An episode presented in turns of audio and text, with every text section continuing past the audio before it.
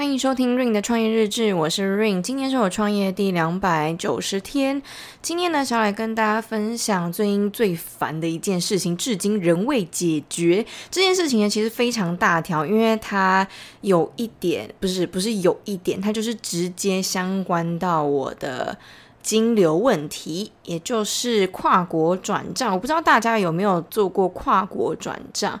除了应该大家如果真的要跨国转账的话，要不就是转账给亲朋在国外的亲朋好友，要不就是你可能在外面有投资，例如说美国啊等等等之类的。像我之前第一次做跨国转账的时候，是转账给美国的证券商。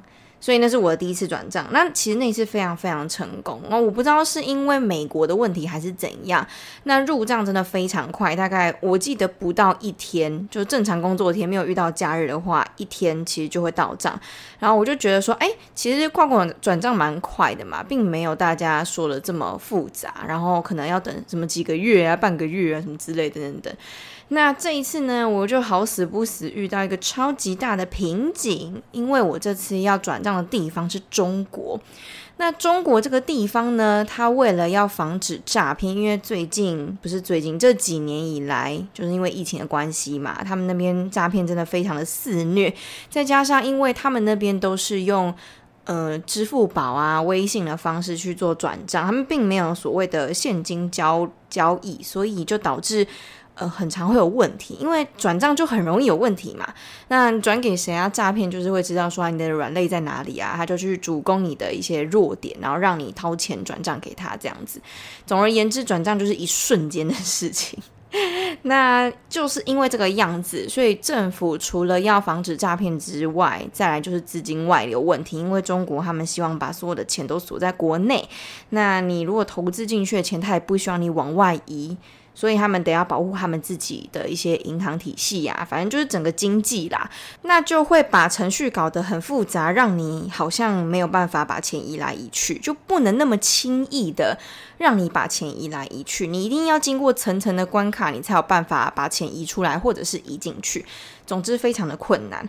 那我在七月初到七月中的时候就有去中国大陆一趟嘛，那时候其实是去。做开户，那开户这方面呢，真的是一波十折，因为在那边开户，现在在那边开户，以前可能前几年还好，但是现在要在那边开户，我觉得跟登天一样难，因为首先他需要的证件非常多，他需要的证明非常多，然后你还要有实名制的手机号码，实名制的手机号码就是你要在那边有他们的中国电信的门号。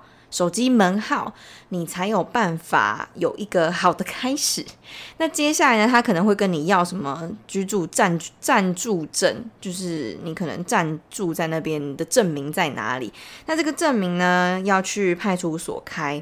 那这个程序也是要走好多天，因为在他们那边呢，呃，其实效率并没有到很高。对，还是普遍比较麻烦一点，尤其是外国人。他们如果是国内的人的话，在网络上面就可以操作一切的，很少需要亲自跑银行一趟。但如果你是一个外国人呢，我管你是不是台胞，你就是一定要去银行一趟。然后去一次你也不一定会过，因为他每一间银行跟每一间分行，他们要的东西都不太一样。但他们那边有一个作弊的技巧，就是走后门。大家如果比较熟悉中国一点的朋友们，应该都知道说中国他们非常流行的走后门。应该说，如果你不走后门的话，你真的会在人生的道路上面吃非常多的亏。所以走后门算是他们的一个必备技能，每一个人都要有，不管你是平民，还是你是一般老百姓，还是你是。你是穷人还是你是有钱人，你都要学会一个走后门的技巧，然后它可以用在非常多的事情上面，例如说工作啊、人际关系啊，反正只要有利益的关系，就会跟走后门有关系。所以大概就可以想说啊，在那边很多人都会想方设法的想要走后门，因为比起。嗯，你你靠实力还是什么鬼的走后门，好好像快非常非常多。那确实也是如此。那这次呢，因为我在那边有认识的人，亲戚有认识的人，例如说银行有认识的人呐、啊，或者是说嗯呃手机通讯行有认识的人呐、啊。那认识的人也不是说一般的呃，例如说店员之类的，就一般最最菜的那一批，就坐在柜台上面的那一批。呃，认识他们是没有用的，因为他们并没有这么大的权限。你要认识的应该是，例如说门市的经理等级以上的，才有办法帮你解决台胞的问题。因为在那边有非常多的，例如说一般的店员，他根本就不没有办过台胞，他想说台胞怎么办？程序这么麻烦，他们都只办过当地人民的一些事务，没有办过国外的，没有。更没有碰过什么台胞，反正几率很低啦，所以他们普遍不会办，也没有权限。那要走后门的话，就是要知道说啊，他们的上级是谁？那你有没有认识他？你有没有办法跟他通电话或微信，跟他说，哎，我们这边有个台胞，然后希望你可以通融我们一点，不要走这么多程序，可不可以快速的通过？因为你有权限什么之类的。那如果关系好的话，当然他会帮你一把，因为他其实他也没什么损失，他就是啊举手之劳的感觉啦。那也是因为他有权限，所以他确实是能帮你处理。但是呢，再大一点的问题，例如说，呃，政府它确实有明文规定，一定要这个东西是一定要的。例如说，手机门号，你就不能靠走后门的，因为他们那边也没办法，你知道吗？就算你说靠上级走后门，叫他帮你乔什么之类的，但是他手机门号就是要实名制，这就是在系统里面他需要输入的东西，他需要透过政府那边确定的东西，这个是不能更改的。它是一定要有的，只是有一些稍微比较弹性一点的文件可以不用，但是有一些是一定要的。他要确定有你这个人在，然后你确定有这只手机号码，然后你确定每个月都有付费，就是付这个手机门号的费用。他确定有你这个人，然后会长期使用的话，他才有办法可以开户给你，可以给你金融卡之类，因为他们也要保障他们自己啊。万一你是诈骗怎么办？他们也很麻烦呐、啊。或者是说你倒账怎么办？你破产什么之类的，或者说你信用其实不好，那怎么办？因为你毕竟是外国人呐、我要拿什么东西证明你是 OK 的人？对啊，所以我个人觉得还蛮合情合理的。只是因为这几年因为疫情的关系，尤其是七月一号，我觉得那时候好死不死超好笑的，因为我是七月初到七月中在那边的。那他七月一号的时候，政府就下达了一个。规定就是说一定要有实名制的手机号码，我就觉得我衰，就是怎么可以这么衰呢？好，anyway，反正这件事情就解决了，那也算是一波三折，因为你要跑东跑西，而且每一家分行也不一定会让你办。有些人会说，哎，我们这边没有这个权限，那你可能要靠跑另外一家分行，然后他会告诉你那个分行的资讯，然后你要跑到那一家分行，然后银行是一回事。呃，手机通讯行又是另外一回事，反正就是要一直跑。那这都是建立在你已经有认识的人，还要这样子哦。很多人是因为在那边没有认识的人，他没有办法，中国人没有办法证明你什么东西，所以。基本上应该是办不了的，尤其是现在戒备那么森严的状态，应该是办不了。所以，呃，很容易白跑一趟。你可能去了之后花了很多的时间在那边，结果最后还是无功而返，这是非常有可能的，因为就是这么的严谨，就是这么的繁琐，对啊，那那没办法。那回国之后呢，也很麻烦，因为像我现在要跨国转账，我原本以为说在那边开了一个银行之后，在台湾这边可以用同样同样一家银行去做转账，但是后来我才发现说，在台湾虽然说有同一个银行的名称，但是它不是 for 个人户，它是 for 呃金融企业的，就是它。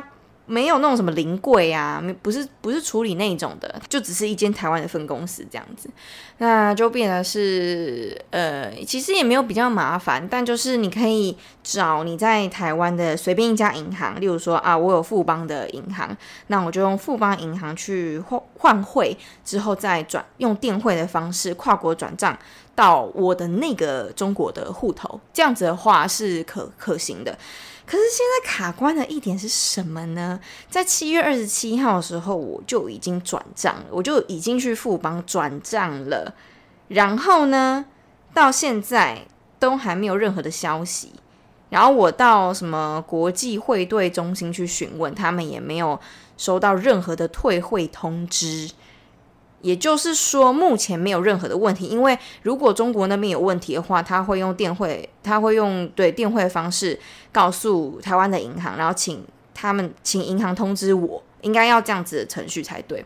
但是我什么都没有收到，就是是怎样啊？反正我现在觉得好烦，然后我就叫我爸去问中国银行那边到底发生什么事情啊？是不是因为没有办法通知我？因为我在想啦，他们就是这样，就是在到账之前呢，银行会通知我本人。但是这个银行是中国那边的银行要通知我，那他要打电话到我这一支中国手机门号的这一支电话，他才有办法通知我。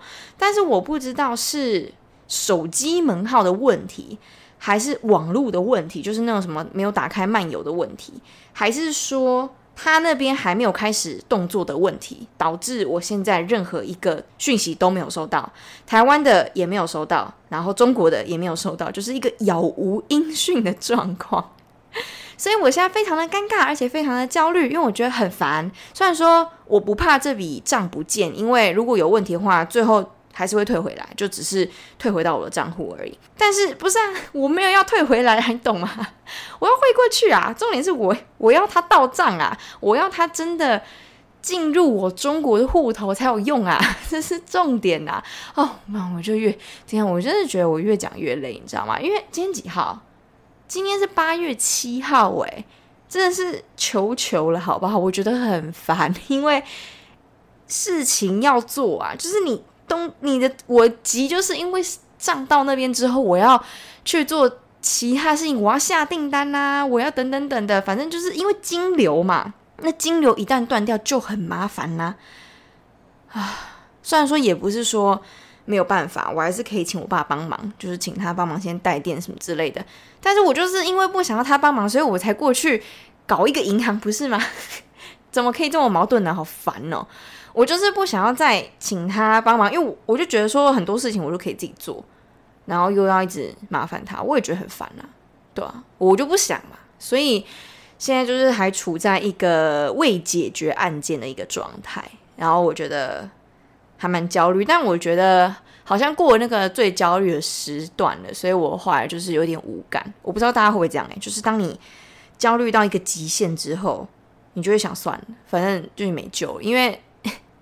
因为你也不可控啊，对吧？你又不能说，呃，现在就是有你有任何动作，然后可以去解决这件事情，又不是你一个人的能力可以去解决的时候，你到最后真的就会想算了，因为因为你穷着急，好像也于事无补啊，然后啊，事情就这样啊，啊，就啊就这样，